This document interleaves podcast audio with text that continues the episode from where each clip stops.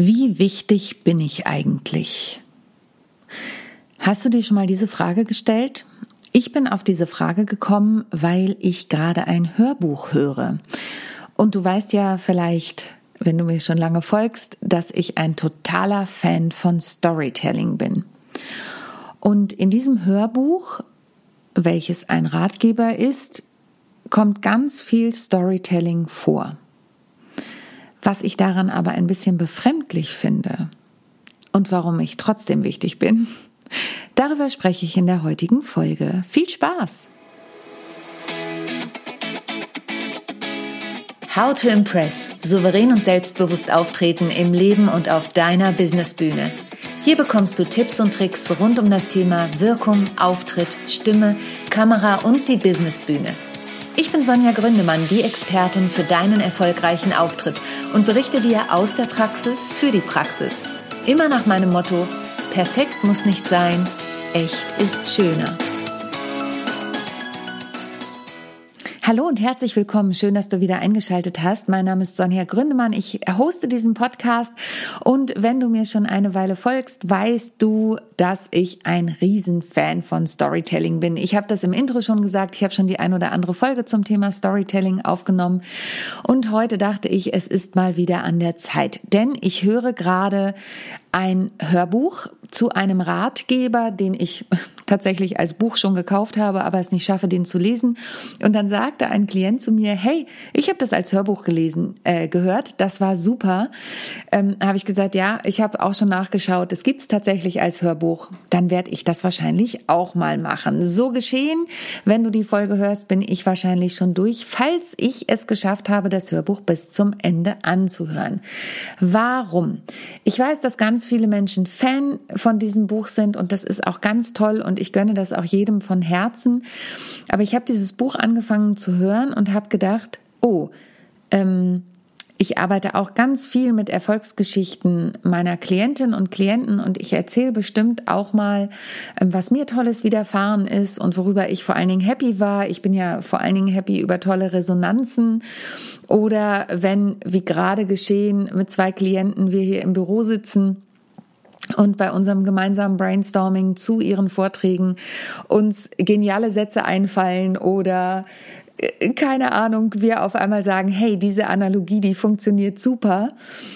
Ähm, das sind tolle Momente und die teile ich auch total gern. Ja, das sind äh, schöne Geschichten. Bei diesem Podcast, äh Quatsch, bei, dieser, bei diesem Hörbuch, das ich da gerade höre, ist es aber so viel, Mm, ich möchte jetzt nicht die Worte meiner lieben Kollegin und mittlerweile würde ich auch sagen Freundin Kerstin Wemheuer nutzen, die sie benutzt hat. Aber es ist sehr viel, na, ich zeig mal, was ich kann. Ähm, und es ist sehr viel Name-Dropping dabei. Es werden ganz viele Unternehmen genannt, für die jemand gearbeitet hat und auch, ähm, wo welcher Artikel geschrieben wurde und, und, und. Und sicherlich erzähle ich auch mal, ich habe eine Kolumne im Redenmagazin und so, aber ich merke, dass ich da ähm, etwas empfindlich drauf reagiere. Und jetzt kann ich natürlich sagen, und das tue ich eigentlich auch immer, ähm, was hat das mit mir zu tun? Also was triggert mich da? Da schaue ich schon. Ist es, dass diese Person so erfolgreich ist?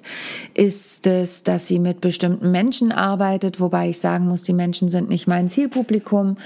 Ähm, ist es, dass dieses Hörbuch so gefeiert wird, was totale Berechtigung hat? Ähm, und dann habe ich für mich festgestellt, nein, das ist es alles nicht. Das, das interessiert mich tatsächlich auch nicht, sondern es ist die Frage, wie wichtig bin ich eigentlich? Und verstehe mich nicht falsch, ich bin der Meinung, wir sind alle wichtig. Wir alle haben unsere Qualitäten und ich bin überhaupt niemand, der zu jemandem sagt, jetzt versteck dich aber mal ein bisschen, na, ist aber, ne, also ähm, zeig dich nicht. Denn sind wir mal realistisch, viele Menschen da draußen, und da rede ich von Männern und vor allen Dingen auch von Frauen, ähm, haben eher ein Problem damit, sich öffentlich zu zeigen, Social-Media-Posts zu machen, Videos zu machen, sich zu trauen, für sich einzustehen und, und, und. Und da empower ich ja, ist ja das tolle neue Wort, empower ich auch total gerne. Nein, ich unterstütze tatsächlich gern Menschen dabei, habe jetzt auch wieder eine Klientin, die in ihrem Arbeitsumfeld für einen souveränen Auftritt sorgen möchte und so weiter. Aber ähm, mich hat tatsächlich gestört, dass das Ganze eher personengesteuert ist. Also im Sinne von die Person, die berichtet, wie toll sie Menschen unterstützt hat mm, und nicht, wie toll der Erfolg dieser Menschen im Anschluss war. Also, und was sind jetzt die Dinge, die du für dich daraus ableiten kannst, wenn du das möchtest? Ich habe dir da drei Tipps mitgebracht. Der erste ist ganz banal. Ich liebe Storytelling. Bitte benutze Storytelling. Es ist einfach so wichtig, mit Menschen Geschichten zu teilen, die Emotionen wecken, die Emotionen beinhalten. Es muss nicht deine Geschichte sein, es kann die Geschichte deiner Kunden sein. Du musst auch den Namen nicht nennen. Ich verwende bei meinem Storytelling-Vortrag auch immer wieder Kundenbeispiele, ohne die zu benennen und natürlich ohne sie kenntlich zu machen. Ähm, aber habe da wirklich praktische Beispiele dabei, wo ich gemeinsam mit meinen Kunden das erarbeitet habe, aber die dann quasi den Applaus dafür bekommen. Ich bekomme den indirekt und darüber freue ich mich riesig, aber die dann den Applaus bekommen und rausgehen und sagen, Bam, das war super, ich habe mich so gut gefühlt auf der Bühne, ich war begeistert. Ähm, und die Geschichte, die ich erzählt habe, die hatte vielleicht was mit mir zu tun, aber vielleicht hatte sie auch was mit den Kunden zu tun. Das heißt, Tipp eins: nutze Storytelling egal wie, würde ich jetzt erstmal sagen. Das egal wie schränke ich aber natürlich gleich noch ein. Tipp Nummer zwei, such dir Geschichten, die dich begeistern. Nicht nur dich begeistern, sondern von denen du weißt, dass sie auch andere Menschen begeistern. Und da ist nicht nur die Welt voll davon, sondern auch die digitale Welt voll davon, das Internet voll davon. Ähm, ich nehme ja immer gern für das Thema Mut zum Beispiel die Geschichte von Bertha Benz, wie mutig sie damals war, weil ich auch eine, ähm, einen Bezug dazu habe. Das erzähle ich ja auch gerne immer, dass ich ein paar Jahre für Mercedes-Benz Bertha Benz darstellen durfte. Das heißt, diese Geschichte kannte ich zu dem Zeitpunkt Zeitpunkt, als ich das gemacht habe, durch und durch und konnte dazu auch Fragen beantworten. Das heißt, guck bitte, gibt es Geschichten, von denen du weißt, die haben auch andere begeistert. Vielleicht hast du sie im kleinen Rahmen auch schon mal erzählt und hast gemerkt, oh, die kommt gut an. Oder du hast sie auch im größeren Rahmen erzählt. Vielleicht gab es auch mal eine Party, bei der du sie erzählt hast. Und achte bitte aber darauf, dass die Geschichte dich nicht zerreißt. Wie meine ich das? Ich habe es auch schon erlebt, dass Menschen auf der Bühne standen und angefangen haben zu weinen, weil die Geschichte sie selbst so berührt hat. Das kann mal passieren. Das darf aber nicht zu oft passieren. Also es kann dir passieren, wenn du eine Geschichte hast, du solltest aber die Geschichte so weit verarbeitet haben, dass sie dich nicht mehr ähm, zum Weinen bringt. Also ich höre das ja auch öfter, dass dann Menschen von Krankheitsgeschichten erzählen oder von Nahtoderfahrungen oder ich weiß nicht was. Und sie sollten aber so weit davon entfernt sein, dass sie das Ganze für sich verarbeitet haben und nicht die Verarbeitung auf der Bühne stattfindet. Und natürlich, nehmen wir mal die lustige Variante, kannst auch immer mal eine Variante nehmen, die du selber witzig findest. Mir passiert es ganz, ganz selten, aber wenn ich dann doch mal bei einem meiner Comedy-Stücke allerdings. Auf der Vortragsbühne passiert mir das nicht, aber bei meinen Comedy-Stücken irgendwas zwischendurch reinbringe, weil mein Mann beispielsweise am Morgen wieder irgendeinen Spruch mir gegenübergebracht hat, äh, wie neulich, als ich aus der Dusche stieg. Ich möchte das jetzt nicht weiter ausführen. Aber dann kann es mal passieren, dass ich in dem Moment ungläubig selber auf der Bühne anfange zu lachen, weil es beispielsweise das erste Mal ist, dass ich das Ganze erzähle und mich in dem Moment kalt erwischt. Bei der Comedy nimmt dir das niemand übel. Bei einem Vortrag in der Regel auch nicht. Aber natürlich solltest du dich wieder einkriegen können. Wie gesagt, nochmal, wenn das mal passiert, dann ist es nicht so schlimm. Ich weiß nicht, wie es dir geht. Ich bleib bei deutschen Filmen total gern bis nach dem Abspann sitzen und hoffe immer, dass die Outtakes kommen. Ich finde, die Outtakes sind was Großartiges, weil sie eben die menschliche Seite zeigen. Ja, also von daher, wir dürfen und sollen ja unsere menschliche Seite zeigen, aber da komme ich wieder zu dem Punkt zurück, ein Vortrag oder eine Präsentation sind im Idealfall inszeniert im Sinne von nicht nicht künstlich produziert. Natürlich produzieren wir auch künstlich was, aber ähm, sind sie ja authentisch und echt und natürlich trotzdem geprobt und mit der Inszenierung meine ich ja, auch dazu gibt es ja schon eine Folge ähm, dass sie wirklich von Anfang bis Ende geplant sind und nichts dem Zufall überlassen wird. Du brauchst einen knackigen Anfang, du brauchst ein knackiges Ende und du brauchst einen knaller Mittelteil. Ja, und so ist es bei den Geschichten im Kleinen übrigens auch. Ähm, ich weiß nicht, ob du Laughing Out Loud geguckt hast. Ich spoiler hier, Achtung. Ähm, es gibt eine Folge, Siehst du, da muss ich anfangen zu lachen. Es gibt eine Folge mit Moritz Bleibtreu. Ähm, da erzählt er einen Witz. Und er kommt einfach nicht zum Ende. Und es ist wirklich so. Und alle sitzen da und denken, okay, was, was erzählst du jetzt da eigentlich? Und es ist so skurril, ähm, weil dieser Witz irgendwie, ich weiß nicht, ob er das mit Absicht gemacht hat, das kann ich nicht einschätzen, ob er mit Absicht verwirren wollte. Aber wenn das eine Nummer auf der Comedy-Bühne gewesen wäre, hätte ihn das Publikum wahrscheinlich ausgebuht. Heißt, die Geschichten, und damit kommen wir schon zum dritten Tipp sollen dich nicht nur begeistern, egal in welcher Art der Emotion, sondern du sollst sie auch kennen. Kenne deine Geschichten, plane sie genauso, wie du einen Vortrag oder eine Präsentation planst und schau bitte ganz genau, egal wie du deine Geschichten kennst, auch da bitte nochmal, wir dürfen Geschichten von uns erzählen. Aber überprüfe bitte, ob die Geschichte, die du in deinem Kopf hast, auch wirksam ist für die Menschen, die da draußen sind.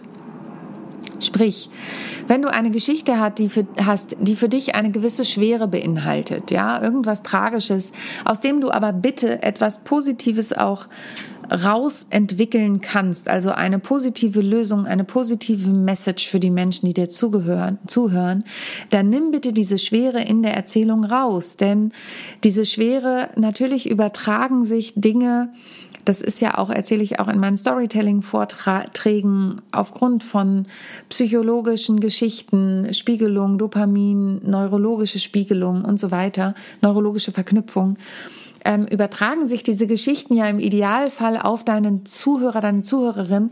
Und da pass bitte auf, dass wenn du Schwere mit dieser Geschichte verbindest, du die Geschichte so übst oder so darstellst, dass sie gefällig für dein Publikum ist.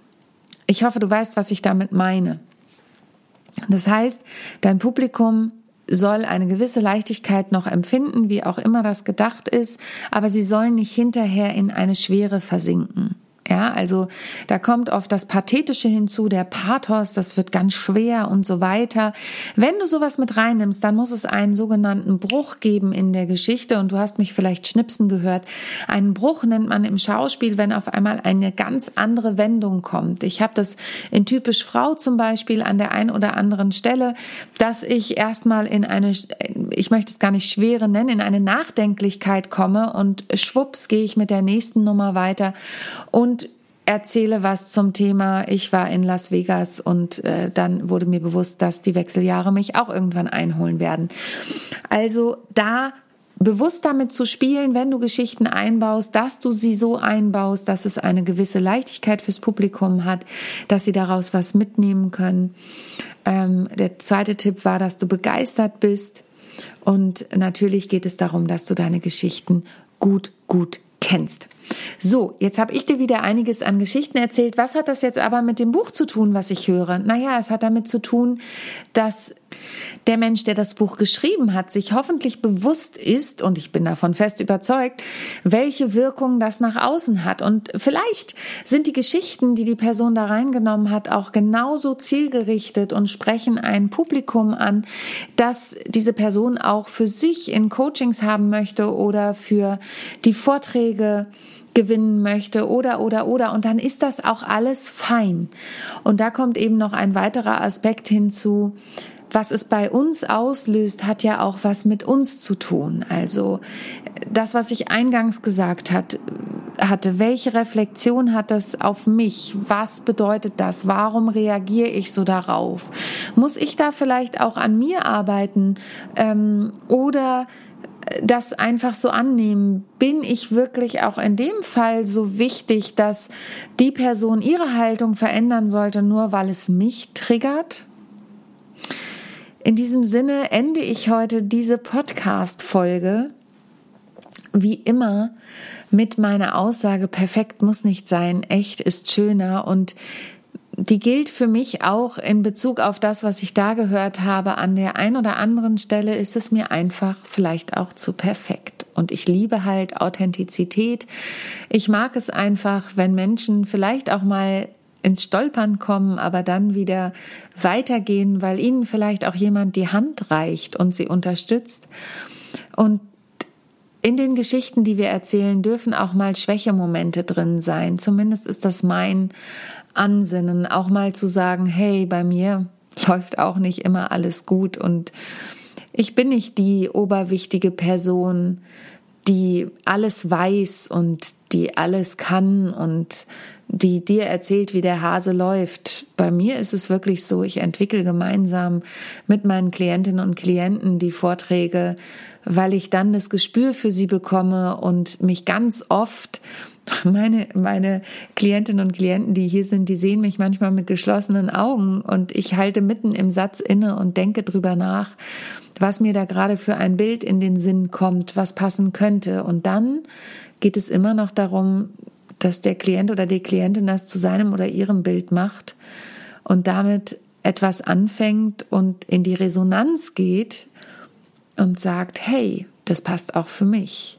Und dann, dann bin ich richtig glücklich. Oder wenn ein anderes Bild entsteht, was dann für die Person passt dann bin ich auch richtig glücklich. Und in diesem Sinne, danke, dass du mir zugehört hast. Ich hoffe, du konntest aus dieser Folge was für mich rausnehmen.